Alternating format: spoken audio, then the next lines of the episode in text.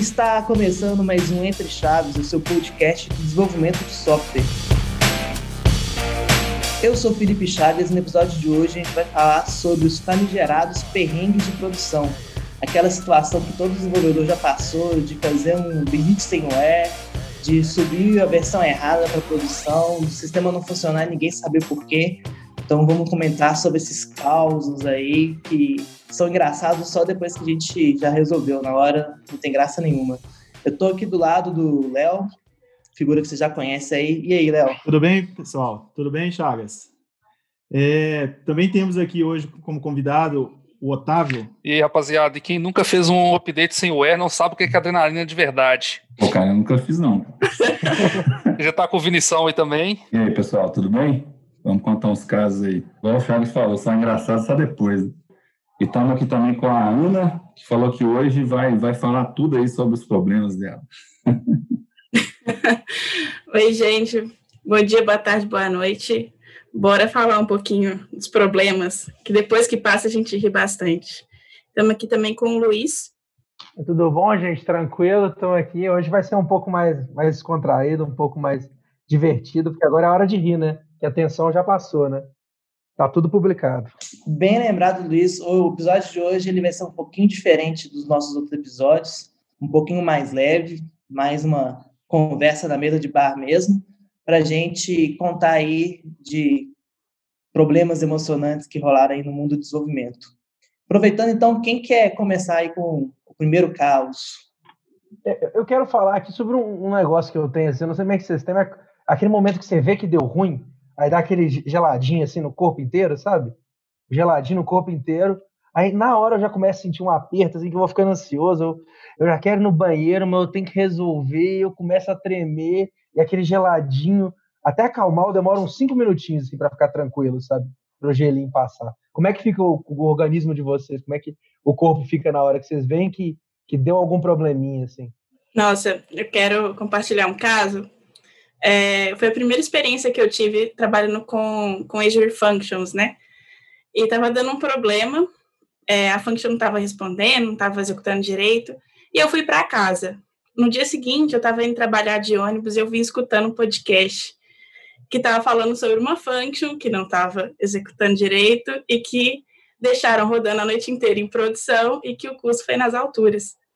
Eu, até chegar na empresa, comecei a suar frio. Eu não consegui falar com ninguém bom dia, nem nada. Aí eu cheguei, a primeira coisa que eu fiz foi desabilitar a function e falar, tá tudo certo, agora eu vou ver o que é o problema. Isso de caso é, de conta nas alturas, né? Tem um caso que eu até acho que eu contei ele no episódio passado. Não foi para nenhuma empresa, foi para mim mesmo. Estava fazendo, foi quando eu aprendendo a mexer com Docker, subi uma instância do Docker e esqueci ela ligada lá na Azure. Foi quando um mês depois chegou a fatura do cartão de crédito e estava muito caro, era tipo assim, milhares de reais. Eu, gente, o que eu vou fazer com isso? Meu Deus. Aí eu até mandei um e-mail para a Microsoft, eles estornaram o valor, mas na hora eu só estava pensando no prejuízo por causa da minha burrice de ter deixado o recurso ligado sem nem ter que usar. Aquele, aquele e-mail todo carinhoso, né? Microsoft, eu amo tanto a nuvem de vocês. Vocês poderiam entender que eu estava estudando Nunca falei a melhor nuvem do país, do planeta.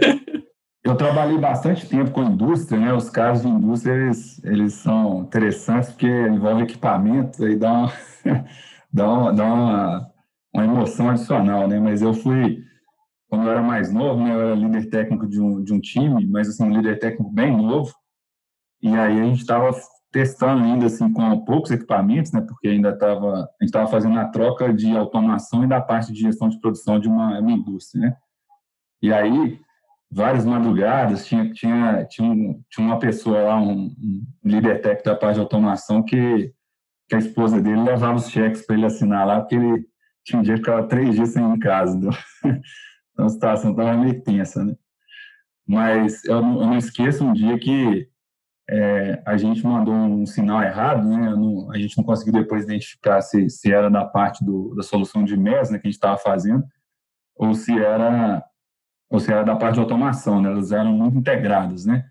A parte de mesa era uma solução web e a parte de automação era uma solução que tinha vários outros níveis, assim, né? Eu sei que a gente fez uma, quando a gente estava fazendo os testes reais com os equipamentos, a gente mandou um sinal errado e aí um, um silo lá começou a descarregar, tipo, umas, umas 5 toneladas de material lá no chão, e, e, não, tinha, tinha muito jeito de, de, de coletar o material de forma muito fácil, não, né? Aí eu, eu só lembro que eu olhei para o lado, uns dois caras pularam lá é, para dentro lá do, da fábrica, né, com todos os equipamentos de segurança, mas pularam lá e pegaram a pá e começaram a ajudar o pessoal a, a colocar o produto de volta na caçamba. Aí, aí eu falei, é, realmente, essa aqui, essa aqui vai ser uma. Isso aqui você não vive toda hora um tipo de coisa assim, não. Eu tenho um caso bem interessante na que onde eu, onde eu trabalhava de um problema que tinha em produção e era há muito tempo atrás, onde a internet nem boa era, e a gente tinha um cliente que estava com esse problema e a gente não conseguia simular de forma alguma. Dependendo de onde você está, em Belo Horizonte, a internet ainda não é boa, não, tá, Léo? Só... Continua, né? Mas era, era, era horrível, horrível, horrível, horrível. E aí qual foi a solução? A gente não conseguia simular isso no, no, no nosso ambiente, e a solução foi buscar essa base de dados. Então a gente tinha, os sistemas eram pequenos ERPs e a gente tinha as bases de dados isoladas. A gente falou assim, fulano, tem como você ir lá? Aí tinha que pegar um ônibus, era numa outra cidade. Ele pegou o ônibus, foi lá. Tem como você gravar isso num CD e trazer essa base de dados para a gente? Porque o cliente estava assim, possesso que não conseguia executar as atividades do dia. Ele não, ele comprou uma passagem, ele foi. É igual aquele serviço da AWS, o Snow, alguma coisa, né? Eles têm esse serviço de entregar o dado via correio. Mas o nosso era raiz. Aí nós pedimos ele para ir lá. Ele mal tinha começado na, na empresa na época. Ele pegou, foi. Por isso que ele aceitou, ficou né? Ficou umas três horas fora. Umas três horas fora, voltou. E aí, conseguiu gravar? Conseguiu, foi até rápido pegamos, colocamos o CD, e isso o cliente já possesso ainda. Na hora que eu fui colocar o CD, sabe o que ele tinha feito? Copiado o atalho do banco de dados. Ele, ele arrastou só, somente o atalho, copiou um K de informação. Meu Deus. Imagina a gente falando que tinha que pegar um, um, um ônibus de novo, ir no cliente de novo e copiar a base. Aí eu sei que foi, eu sei que foi um aperto. Nisso daí nós ouvimos bastante do cliente até conseguir resolver. Então, a gente tinha muito desses problemas antigamente de, de internet. E, e, até hoje existem, né? Mas antigamente era pior, que não tinha muita solução. É, agora que o Léo habilitou contar a história de amigo assim, eu tive um é, amigo meu. Um também, amigo meu. Que ele tava mexendo um amigo. de dados, sabe? Aí ele olhou, ele tinha. É, ô Luiz, aí abre muitas possibilidades. Né? um amigo meu. Ele tava mexendo num banco de dados, ele olhou e falou assim: Ah, isso aqui eu preciso só, só colocar, só preciso trocar só esse valor aqui. O chamado era que o valor estava errado. Eu falei, trocar o valor, né? Updatou o valor, esse amigo meu. Só que o que disparou de trigger daquele update de valor foi uma coisa que nunca imaginei que tinha como ter tanta tri trigger encadeada assim, sabe? Faltava cair uma máquina lá no fundo, assim, de, da trigger que, que foi disparada, assim. E a emoção que eu fui descobrindo as triggers pouco a pouco. Eu tava ajudando esse amigo meu, tá, gente? Eu fui descobrindo as triggers com ele pouco a pouco, assim, que tava. Toda hora que falava assim, ó, aconteceu tal coisa assim. Aí eu olhar, ah, trigger tal, ligava trigger tal, que ligava trigger tal, que aí caía nessa, e aí desabilitava tal coisa. E foi um dia inteiro de emoções parciais acontecendo durante o dia, graças a esse, esse mero update. Já que você está contando um caso de amigo, também tem um caso de amigo muito bom. Sexta-feira, né? Porque as coisas sempre acontecem na sexta-feira, que é quando a criança chora e a mãe não vê. E eu olho para o lado assim, e esse colega meu estava literalmente branco, paralisado. Ele estava com a mão em cima do teclado, assim, como se a mão dele estivesse flutuando sobre o teclado, mas não conseguia nem digitar. E aí eu virei para ele, né? Por favor, que preservar o nome dele, vamos supor que ele chama João. Eu falei, João, o que está acontecendo? Aí ele falou assim: fiz tinha que deletar aqui um registro do banco. Ah, beleza, né? Só que eu deletei a tabela inteira. Tá vendo? Essa é a adrenalina da TI, cara. Quem nunca fez isso nunca teve adrenalina, velho. Aí na hora eu fiquei em choque também, porque é uma tabela super importante do sistema. Mas não era um amigo seu? Eu não, fiquei em choque, eu trabalhava junto por ele, ele, né? Foi ah, choque é, por ele, né? Exatamente. Ah. Era squad é squad, né, Léo? Estamos todo mundo junto no barco. Se o barco afunda, todo mundo molha. É, e foram, sim, momentos de muita tensão, de ligar para o DBA, tentar recuperar o, o, último, último backup do banco, que era de uma hora atrás, ir no log do sistema e reproduzir todas as alterações que aconteceram desde aquela hora até a hora que foi feito uh, o delete aí irresponsável. Mas todo esse meio tempo, na sexta-feira já estava passando as 18 horas, foi todo mundo muito sono frio, porque é, ia ser prejuízo de milhões de reais, Jesus. sem exagero, se a gente não tivesse conseguido esse backup. Não, lembrando disso, eu, eu lembro da época que Azure DevOps ainda era TFS, e a gente tinha algumas migrações de, de atualizações de versões, e numa dessas daí, a gente aproveitou e tinha um sistema que estava num formato antigo, num versionamento antigo, a gente ia passar para o novo e precisava fazer uma renomear vários arquivos em, em lote. Aí eu tinha acesso ao banco de dados, eu falei assim, não, deixa comigo, que eu atualizo isso daqui e a gente, isso então, pode deixar que eu atualize aqui, eu dou um comando update aqui nas tabelas aqui, eu conhecia o modelo, achava que conhecia o modelo, pode deixar que eu faço. Nós ficamos quatro horas, eu tive que voltar um backup em paralelo para recuperar o fonte para poder restaurar isso daí num, num outro repositório para ele, porque ele ficou horas sem trabalhar. Isso eu parei praticamente uma equipe durante esse tempo e o pessoal ficou possesso comigo.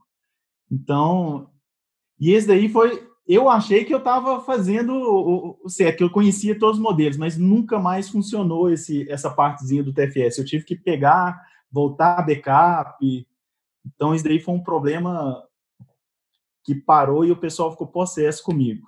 E nunca mais eu fiz algo assim. Então, eu já tive minha experiência já de esse, esse gelinho de, dar, de fazer um update. Nem foi um delete, não, mas foi um update quase sem wear. Otávio, conta um caso seu aí, cara. Não, eu tenho um caso bom aqui para contar, bicho. Esse caso, é, esse caso ele, ele me assombra até hoje, né? É, eu não vou falar que é amigo meu, né? Que ao contrário dos outros, eu não, só que eu não, não tenho essa eu boto, eu boto minha cara a tapa aqui mesmo. Não tem amigos, né? Não tem amigos. É, exatamente. Não, não, aqui é eu mesmo. Eu mesmo faço as merdas, eu mesmo falo as merdas. As que eu fiz, eu falo mesmo, mas essa não foi eu realmente, não. Foi, foi sim, da minha equipe, mas não foi eu, não. Esse é o. E, ó, disclaimer aí do Léo. Disclaimer aí. É, não, aí rolou. Assim, você tá lá, né? Que aquele momento trabalhando, né? Aí, assim, tem um sistema lá, assim, que Deus sabe como ele funciona, assim. Aí na época era um sistema que tinha, de, um, de um dos clientes nossos lá e tinha uma integração bem pesada com, com um parceiro externo lá dos Estados Unidos, lá, um, uma outra companhia. E assim, ninguém mexia no sistema, já tinha, sei lá, mais de dois anos, três anos, na, na época que ninguém fazia um deploy do sistema. Aí, por uma questão de melhoria lá, de exigência desse parceiro, ia, ter, ia precisar fazer uma atualização nele, né? Aí, detalhe, né? Tipo assim, você vai procurar sobrou para mim lá um dia, porque assim, né, olha o Otávio lá, vamos, vamos passar isso pro Otávio fazer. Aí eu fui pegar para poder, poder olhar esse sistema e tal. Fiquei lá um tempo e falei, não, parece uma coisa simples, né? Só que você vai procurar lá, lá quem, se tinha alguém que ao menos ouviu falar do sistema. Ah, não, fulano já saiu daqui tem um ano. Ah, não, Beltrano não trabalha aqui mais. Só fica desse, desse jeito lá que ninguém trabalha. Você vai pegar a bucha lá para você poder fazer, né? Aí era uma alteração bem simples até que tinha que fazer, era numa camada de integração lá. Eu não sei se todo mundo, quem está nos ouvindo aí, já ouviu falar de, de tíbico. É, eu, fiquei até, eu fiquei até meio puta essa semana que eu estava assistindo Fórmula 1. No capacete do Lewis Hamilton tinha logo da típico. Eu falei assim: não é possível, cara, não é possível. Foi opinião, né? Não, não, cara, não, não, o foda que as porra dessa, uns negócios desses formam opinião da galera, né? Aí, tipo assim, Resultado disso, assim, eu deixei, fui, coloquei o sistema em produção e ninguém sabia fazer rollback do negócio. Não tinha, não tinha jeito de fazer rollback, não tinha backup da versão anterior. Eu coloquei o trem em produção, deixei a área fora do ar dois dias, assim, parada. É, o resultado disso, sim, foi uma perda é de alguns, foda, de alguns dinheiros. Não, eu tenho, cara. Eu tenho. Nessa época eu nem dormi, bicho. Essa época eu era mais novo, eu nem dormi quando, quando eu fiz isso. Mas assim, deixei, acabou deixando a área assim, uns dias fora do ar, e o problema assim, na época eu ainda cheguei para o pessoal do negócio lá e falei assim, gente, é, ah, vai dar merda, vai dar ruim esse negócio. Tem muita gente que nunca mexeu. Eu também, eu mexi muito, nunca mexi também. Tô indo colocar isso aqui, assim, com a cara e com a coragem. Então, estejam cientes que a chance de dar uma coisa ruim aqui ela é iminente de que vai acontecer. É o pessoal negócio passou, o cima da pessoa negócio assim, né? Você ter aquela fé que tudo vai dar certo, tudo vai dar bom. Mas o resultado foi esse aí, foi bem tenso. Foi bem, foi, Quando... foi um momento bem tenso. Você falou aí da tensão dos dias que você não dormiu, né? Uma vez eu, eu fiz uma cagada e, assim, a cagada foi bem grande, bem grande. Só que eu, eu, eu quando eu tava corrigindo a cagada, nesse processo de dias, tentando arrumar a cagada, eu tava super tranquilo. Eu, eu falei que eu fico tenso, mas dessa eu tava tranquilo, que eu tinha certeza que eu tava demitido, processado. Eu tava tão, tão leve, sabe, assim. Eu sabia que eu ia corrigir aquilo e tinha acabado minha vida naquele lugar, sabe? Porque eu, eu não tinha mais o que fazer, eu tava tranquilão, velho. Foi acho que o mais tranquilo trabalho da minha vida. As É, já estava na aceitação do luto. É, eu já, já tinha olhado e falado assim, ah, já afundou esse barco aqui, já muito bom, vou deixar minhas coisas numa caixa aqui mesmo, do lado aqui mesmo. Mas no, no fim você saiu? Você foi demitido, Luiz? Só para saber. Não, acredita que não, acredita que eu resisti a essa daí, essa daí eu resisti. Da turma, da turma que tá aqui, eu acho que eu sou o mais velho, né? Então eu tava tentando resgatar alguns casos aqui, aí na memória, né? Só que eu lembrei de um que não faz tanto tempo, que foi até com a Ana aqui. Cara. Ai, meu Deus, lá vem. teve um dia, teve um dia de noite, a gente estava no cliente, é, no cliente nosso, né? E aí tava a Ana, um outro amigo nosso. Eu sei qual caso vai contar. E aí a gente estava assim, num momento de tensão, porque tinha uma solução que estava dando muito problema e estava muito lento. E a gente juntou, né? Tinha vários é uma solução bastante fragmentada, né? então assim, tinha vários pontos assim da solução e a gente estava com várias pessoas trabalhando em cada ponto e já estava de noite, já, sei lá, estava mais de 10 horas da noite e tal. A gente. É tipo de pizza, né? É, a gente pediu, estava comendo uma pizza lá, né? E aí tem um, né, um, um gestor de um dos clientes, um cara bem nervoso aí. É, acho que tô, alguns aqui devem lembrar de quem que é. E aí eu estava lá, momento meio tenso, a Ana investigando, e de repente esse amigo nosso olhou assim e falou assim, nossa, tive uma ideia. Aí a gente olhou assim falou, putz, velho, vai, vai, né, vai, vai resolver o problema. Ele falou assim, cara, e se a gente trocasse esse negócio aqui para uma coisa que fica rodando, que a gente tenta melhorar a experiência do load? Eu falei assim, cara, eu não acredito que o cara ao invés de estar tá tendo ideias aqui para como que vai ficar o lodo. a gente olhou um para a cara do outro, a gente olhou um para a cara do outro, assim, inclusive para esse cara do e a gente começou a todo mundo rir junto, aí foi, no final, foi até bom, que deu uma descontração lá na hora. É, o que eu acho engraçado dos problemas, engraçado assim, né? Trágico dos problemas, quando a gente está em sala de guerra, vamos dizer assim, é que o que a gente quer é uma mesa tranquila, limpa, um copão de café, ou no meu caso, uma, uma lata de energético, e paz para resolver o problema. O que a gente tem normalmente é uma sala de no máximo 4 metros quadrados, com 20 pessoas e o ar-condicionado quebrado fazendo barulho. Então. E uma pessoa que fica na sala toda hora falando: e aí, galera, já resolveu? Estou aqui com o cliente. Estão me ligando aqui. É. Nesse contexto, teve um lugar que eu trabalhei que a pessoa sentava do seu lado, uma pessoa não técnica, e ela ficava tentando opinar coisas aleatórias, como se em algum momento fosse funcionar, sabe? Em algum momento, por uma mágica, ela fosse acertar exatamente o que era o problema. É, tipo eu jogando Dart, não as palavras sem ver o que está escrito na tela. Você vai no feeling, né? acho que é tipo um feeling que a pessoa tem, assim. O, legal, o legal da, da, desses momentos, né? É, o Schuster até fala esse tipo de coisa assim. Eu acho que ele já deu alguns exemplos aí no, no Agilistas, né? No outro podcast nosso aí. É, ele fala assim, nesses momentos todo mundo permite que, que de fato a gente seja ágil, né? Você vê que, tipo assim, a composição, igual acho que foi o, a Ana, eu acho, falou, o Chagas, de uma sala de guerra, né? Uma sala de guerra nada mais é quase como se fosse um squad com, um nível alto de autonomia ali no momento que consegue fazer várias coisas que você não é permitido fazer no dia a dia. Então, aí depois o pessoal se pergunta por que, que é tão efetivo sala de guerra, né? Exatamente por isso, né? A Ana falou sobre algumas necessidades que surgem né? algumas mais físicas, né?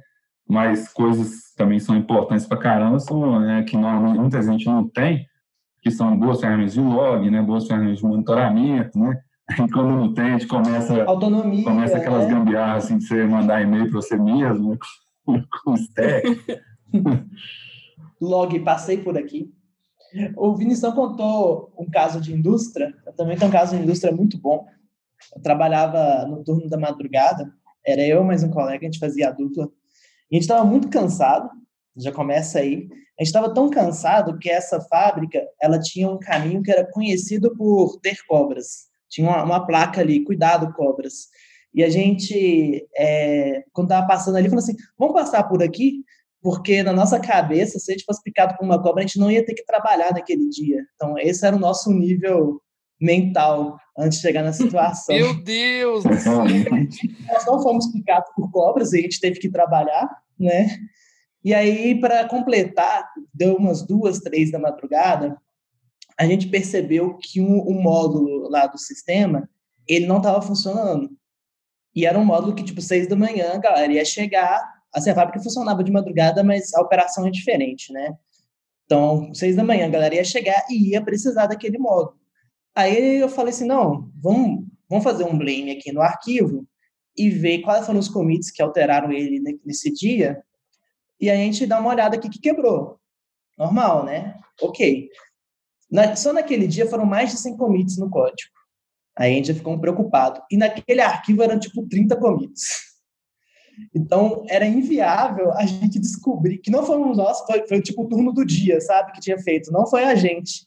Era inviável a gente conseguir entender o que tinha acontecido. Então a gente tinha que resolver o problema e a gente não fazia ideia do como resolver o problema.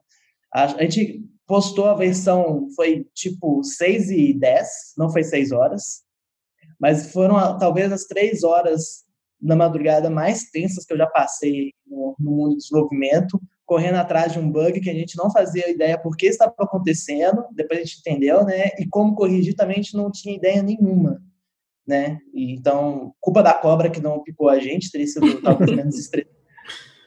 Mas foi uma experiência ia de suar frio. É, é, esses bugs que vêm com prazo, né, que, que, são os mais tensos, né, e, e são os que a gente está apto a fazer mais gambiarras para poder resolver naquele prazo, né? Por exemplo, eu imagino que você descobrisse um caminho qualquer ali que resolvesse esse problema às seis da manhã, você ia optar por tomar ele, sabe? Porque... Não, e com certeza os 30 commits que tiveram durante o dia seguiram essa estratégia, viu? Seguiram uma estratégia. Sem contar, é. Thiago, sem contar, Luiz, sem contar que você, também sempre você usa daquela, daquele, daquele artifício de, de fazer o deploy mesmo tendo mudado nada, né? É, às vezes resolve. Você começa Faz um redeploy. Milagre, né? Você começa a acreditar que alguma coisa vai acontecer diferente se você executar de novo, você reiniciar sua máquina, né?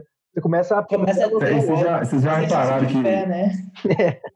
E vocês já repararam que nos momentos assim, todo mundo. Você, todo mundo perde a credibilidade pessoal completamente. Tipo assim, ninguém acredita muito no que o faz. Tipo assim, você pergunta assim, cara, você alterou aqui? Aí o cara fala assim, não. Aí você fala assim, tem certeza? Aí, não. Você perde a. Você, você, é o cara que você mais confia, o cara fala assim, fala, não. Assim, e se, se for o cara da infra, então, aí que você não confia mesmo, né? E nem ele confia em você.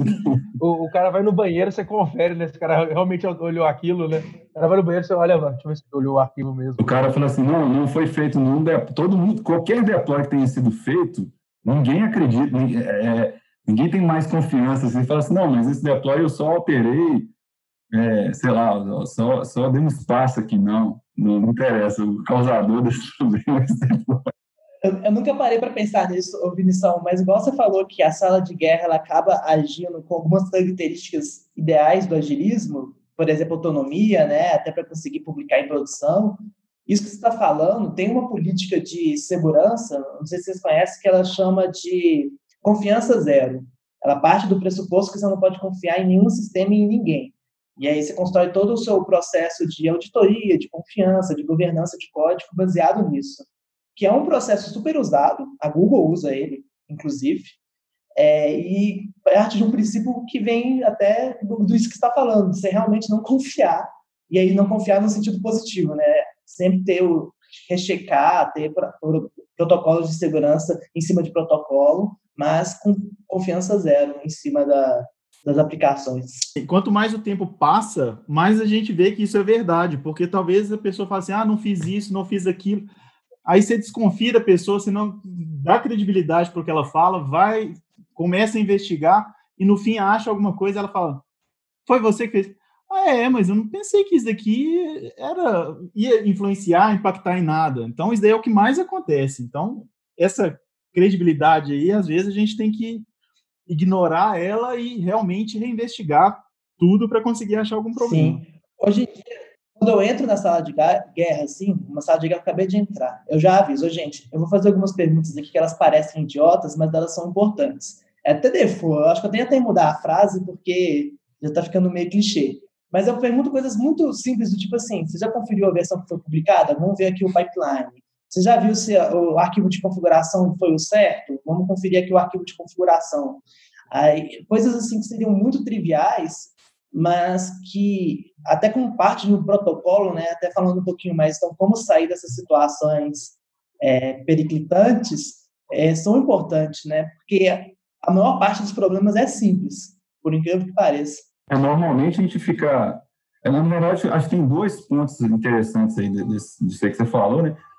É, tem, tem um, a gente fica às vezes irritado com o pessoal, por exemplo, às vezes CS porque né, você liga, ah, minha, minha internet não está funcionando, né? E o cara exatamente usa esse tipo de script que você falou, e, e, de fato é importante mesmo, né?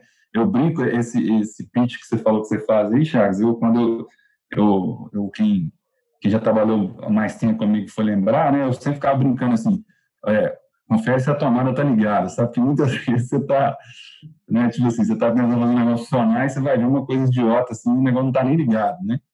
É, então, assim, eu acho que um aspecto é esse. Esse eu acho que é bem rico, porque, assim, é, por mais que todo mundo é, esteja, vamos dizer assim, falando a verdade ali, na verdade, o cara pode não estar, não estar vendo alguma coisa trivial e tal. Então, acho que esse é um ponto. Mas tem um outro ponto, que é muitos dos ambientes que a gente trabalha, existe uma, uma tensão muito grande em buscar o culpado daquilo ali, né? Então, assim, é, é, tem essas, dois, essas duas coisas, né? Tem hora que, às vezes, as pessoas até meio que sabem um caminho para ser perseguido, mas não querem evidenciar porque vai acabar recebendo a culpa em relação a isso, né? Então, esse é um outro ponto também bem importante. Que é uma coisa muito ruim, né? porque você pega assim, por exemplo, uma boa prática depois de uma situação disso seria você escrever um post-mortem, né? Um documento relatando o que aconteceu depois do incidente, o que causou o incidente. E uma das boas práticas para a escrita desse tipo de documento é ele não culpar ninguém. Um termo do inglês que vai ser mais fácil achar na bibliografia aí é o blameless, né? Então é um blameless post-mortem, inglês e latim aí misturados. Mas assim, você. Ah, esse aí gastou, hein? Eu falei tudo errado, mas é, você tem que falar rápido para que ninguém perceber. Mas aí o importante é você relatar o que aconteceu sem apontar dedos. E, e às vezes é difícil fazer isso. Às vezes, tipo assim, você quer colocar que foi determinado squad que gerou aquele bug e não é o que importa no momento. E nem para o futuro vai ser o que importa. É isso aí que você está falando, Chagas, dessa questão de de ser blameless mesmo, tem muita empresa que tem muita dificuldade nisso, principalmente quando elas têm um, um, nível de controle de mudança muitas vezes muito rígido, né? Tudo aquilo que você vai pôr em produção, você vai colocar lá em. Você tem que, tem que estar registrado, tem que estar com o seu nome lá, tu, é, quem está colocando, por que, que você está colocando, tem que passar pelo comitê e tudo vai. Você vê que isso gera até um pouco de, de dificuldade aí para poder conseguir pôr um, efetivamente colocar alguma coisa em produção. E o cara vai ficar com medo de errar ali também, né? ali no meio do caminho, porque ele sabe toda, toda dessa exposição que ele pode ter se ele colocar um sistema que, vamos dizer, o cara, você tem uma companhia que tem ali um banco de dados ali legado, compartilhado, você vai derruba esse banco por causa de uma publicação que você fez, o cara fica ali com, com medo de, até de, de tentar publicar, publicar qualquer coisa. Ele sabe que a dificuldade que é de você, de, até mesmo de conseguir corrigir isso. Por isso que, igual o Vinição falou aí, sala de guerra se torna um negócio tão efetivo, que acaba que dessa sala de guerra toda essa burocracia vai embora. Vai embora, todo mundo tem acesso à produção, todo mundo consegue fazer o deploy que quer, até aquele problema ser resolvido. É, um, um, pedido muito grande sobre sala de guerra é colocar cadeira boa em sala de guerra, que eu já fui em sala de guerra de cadeira ruim, aí é sacanagem. Aí não. Vocês estão Nutella demais, viu? Vocês não ficaram no chão de fábrica, do lado do forno, com dois mil graus, e uma marreta batendo no aço. Isso que é sala de guerra. Ah, mas aí, pô, mas aí, aí virou, virou sala de morte, né? Eu ia ter pra morrer, pô. Só queria uma cadeira boa. Poxa, mas esse ponto que você colocou aí, né? Tipo assim, de, de, de, como sair, né? É um ponto bacana de explorar aqui, né? Você, a gente falou de sala de guerra, né? Falou de ter boas ferramentas de monitoramento de log, né? O Otávio, o exemplo que o Otávio deu aí dele, né? Talvez tivesse uma ferramenta de, de, de infraestrutura como código para poder é, para poder remontar o ambiente, né? ah, vocês falaram em ter comida, né? coisas lá, comida, café, energético, água, ambiente calmo, e mais o que? Mais o que é interessante ter? Fazer o pós-mortem depois, né? O básico do básico, eu diria que são boas ferramentas de monitoramento, né? Que um, um, igual, por exemplo, que a gente tem, né? Tem o App Insights, que é uma ferramenta muito boa, que a gente consegue ver todos, consegue acompanhar lá o que está acontecendo na, nas aplicações de produção. É, isso para mim é uma coisa muito básica. Tem igual tem o New Relic, tem o Web Dynamics, apesar que eu não gosto muito dele, mas tem ele também. É, mas isso é o básico, eu acho que toda aplicação tem que ter para poder justamente rastrear esses perrengues aí, ver onde que onde que o tá doendo mais aí do na, na estrutura da, da, da, estrutura de produção onde está sendo mais afetado. É, inclusive é muito comum a primeiro redeploy para tentar corrigir nem é colocar a solução, mas colocar mais log, né? Pelo menos já participei de muita sala de guerra que a primeira versão que sobe não é para corrigir o problema, mas é para tentar identificar o problema. Então, você aumenta o nível de telemetria, coloca log em zonas críticas que você está suspeitando que possa estar acontecendo alguma coisa, para aí sim conseguir enxergar com mais clareza o cenário. Eu acho que a confiança que quem está naquela sala está querendo resolver também, sabe? aquele exemplo que eu falei da pessoa que fica do lado, dando uma pessoa não técnica dando opiniões, às vezes isso não acrescenta e atrapalha, entendeu? É, é entender que aquela pessoa vai olhar aquele problema e, que ela tem seriedade, que aquele é, é o trabalho dela e, que ela vai levar a sério, sabe? É, esse ponto que você colocou é bem interessante, e aí eu posso dar, né, dar, dar meu, meu depoimento, assim, não só como atuando como desenvolvedor, como líder técnico, mas também atuando como gestor e atuando da forma certa e da forma errada. Eu já fiz isso também bastante. Isso aí, normalmente, se você é mais inexperiente ou está num ambiente que não é o ideal, você acaba fazendo também na, na pressão. Né? Mas uma coisa que eu acho que ajuda muito a evitar isso aí, quando você está mais experiente, eu vejo, por exemplo, uma pessoa que, nossa, que atua muito em crises desse tipo, que é o Filipão, por exemplo, já vejo fazendo isso várias vezes, eu já fiz também muitas vezes, é você montar uma boa gestão à vida e proativamente reportar, entendeu? Proativamente alguém do time que tem um pouco mais esse viés assim de uma comunicação às vezes mais apurada, mais assertiva, é, é, de forma deliberada gerar gerar status, né, a cada x horas, já que normalmente esses problemas são muito críticos, que aí você evita de você falar, cara, você quer saber o status? O status está aqui, entendeu? Tipo assim, o, a situação está aqui, você, come, você acaba tendo uma boa visibilidade de WIP, né, de work in progress, você acaba tendo uma boa visibilidade de dependência, de impedimento que você tem ali, você está dependendo de alguma outra coisa. Então, assim, isso é uma coisa que eu sugeriria para qualquer um que estivesse enfrentando. Alguém no time assumir esse papel aí do, do cara que é como se fosse o, o, é, o, o relações públicas da crise ali, entendeu? É, geralmente nessas crises o que mais se tem é ansiedade, né? Então esses reportes aí eu acho que ajudam muito nesse sentido. E até nessa crise é bom também você ter esse cara para ser o, essa pessoa para ser o porta-voz, né? Porque muitas vezes você tem as pessoas do, do negócio, às vezes ficam ali em cima, ali o tempo todo perguntando ali, você vai. O que mais a equipe precisa nesse momento é foco para resolver o problema, né? Então, nada é pior do que alguém o tempo todo lá cutucando alguém da equipe para poder saber o status do problema ou não. É se poder esse porta-voz para poder fazer essa, essa barreira de comunicação.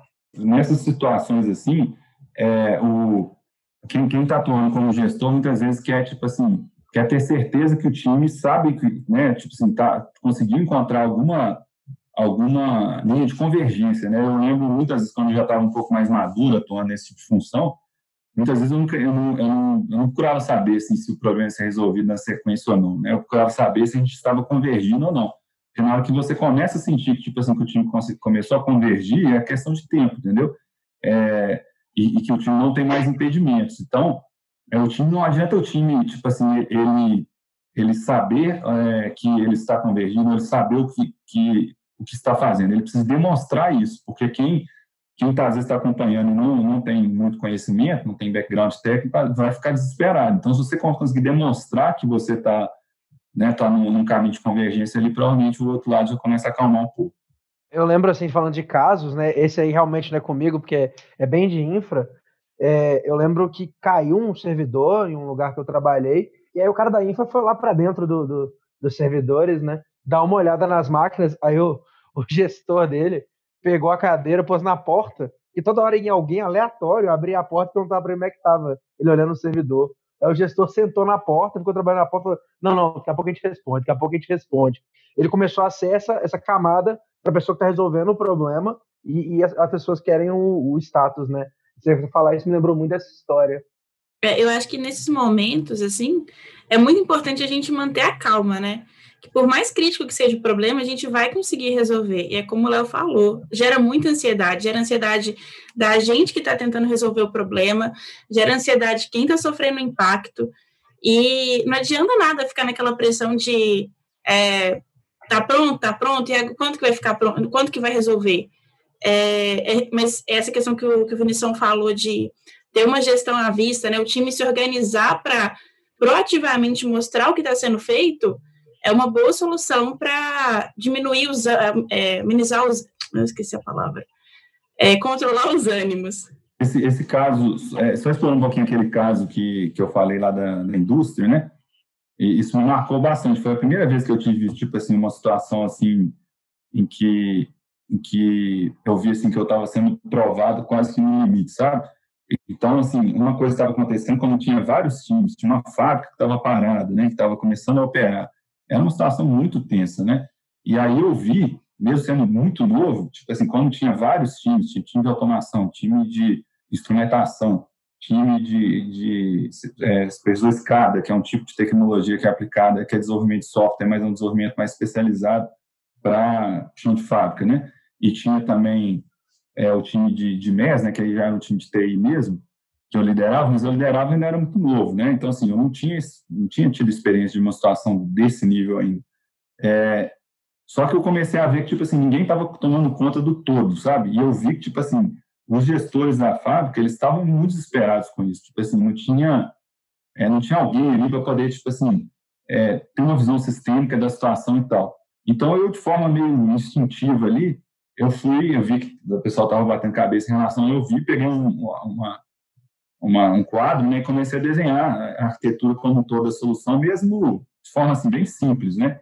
E aí o pessoal começou a entender um pouco mais, e aí foi foi uma das é, uma das vezes assim que eu é, tipo assim que eu senti eu senti quase que de forma assim até realizado naquele momento porque eu vi que estava sendo um nível de amadurecimento para mim né que e aí foi um ponto que tipo assim o cliente voltou a confiar um pouco mais na gente, porque a gente começou a conseguir explicar o que a gente estava fazendo. A gente ainda estava muito longe da, da, da, solução do problema. A gente levou ainda semanas para estabilizar a situação, mas a partir daquele momento, a gente começou a ter um ponto de confiança ali para comunicar a situação da, da coisa, entendeu?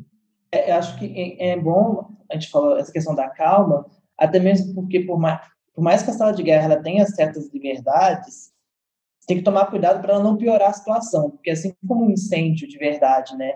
Se você for tentar atuar no fogo da maneira errada, você pode só piorar a situação. É, a sala de guerra pode piorar a situação se ela for agir no oba-oba, digamos. Então, eu acho que tem algumas coisas que não dá para abrir mão. Então, vou dar um exemplo prático. Comitar direto no master. É comum em sala de guerra a galera achar que virou festa e não seguir um git flow ou, ou não seguir o flow que tá daquele projeto.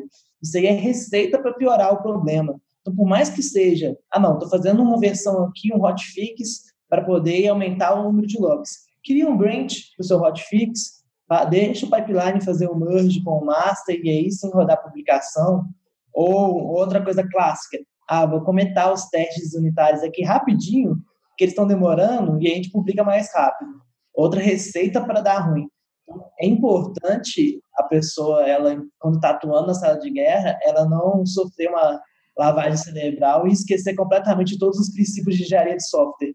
Porque nesses momentos eles são mais vitais do que nunca. São nessas horas que essas boas práticas vão mostrar o valor e por que, que elas são recomendadas.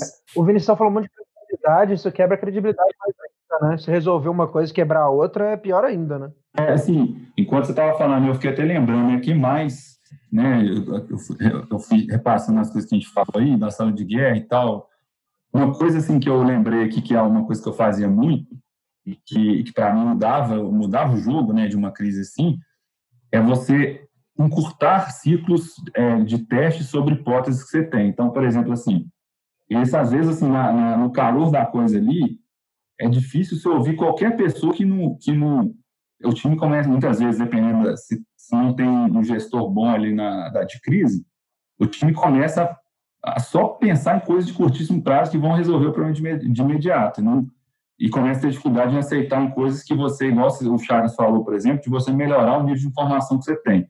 Mas então, por exemplo, se você tem, para você testar um cenário lá X que você precisa fazer, você demora, tipo assim, 20 minutos para poder alguém no sistema criar, não sei o quê, não é para replicar o problema, simplesmente fazer com que isso aí vire, sei lá, um teste automatizado que você faça aquilo ali, nossa, já, já, já faz com que o nível de assertividade de uma crise dessa assim, seja altamente reduzido.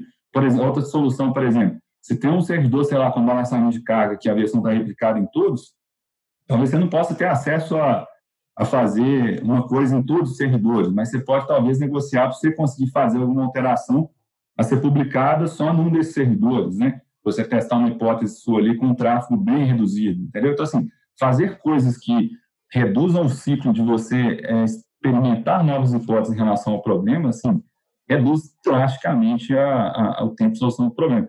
E isso, para mim, é extremamente reduzido quando você coloca no time de fato, né, da, da sala de guerra, que é por isso que eu falei que é, que é um modelo que aplica várias coisas do agilismo, né, que seria quase um modelo de squads, né? Quando você coloca alguém na infra, no, dentro do time, aí você muda o jogo, né? Quem, quem aqui nunca ficou lá? Eu já fiquei, às vezes, a noite inteira esperando alguém para poder simplesmente fazer o deploy que você acha que vai resolver o problema, entendeu? Então, assim, se você tem alguém no time que tem a competência e a, e a, e a, e a, e a autoridade para poder fazer determinadas coisas, isso muda o jogo, né? Um outro fator que vem a somar, eu acho que é a experiência. Porque acho que pessoas que já viveram muitas salas de guerra, muitos casos, você acaba adquirindo uma coisa que é, a teoria, obviamente, ela vai ajudar e ela é fundamental. Você já me conhece, eu às vezes sou, sou muito teórica, até mais do que deveria, mas eu acho que a experiência ela vai contar muito, sabe? Então, trazer, às vezes trazer alguma pessoa que já vivenciou aquilo, mesmo que ela não tenha um conhecimento amplo do sistema, não está ali no dia a dia daquele squad, mas ela sabe, nem que seja acalmar, ou falar, galera, vamos, vamos no banheiro, vocês não foram no banheiro agora, vamos beber uma água. Esse tipo de experiência faz muita diferença também, eu acho.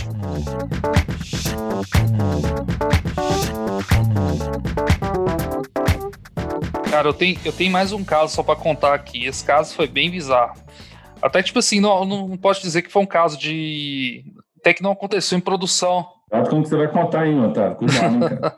assim, até que não. A crianças no recinto. É, não aconteceu, em, nem foi em produção, não, na verdade. Isso foi, um, foi, foi homologação mesmo. Mas a história gerou tanto problema na, na época que, assim, foi uma coisa inacreditável, assim. É, um, um, dos clientes nossos, a gente tinha lá uma base legada muito grande lá, né? Que havia uma diretriz lá de trabalho lá de que todas as. Tudo que você faz é, de, de parametrização do sistema e tal tem, era uma tabela única no sistema, no, na empresa, né?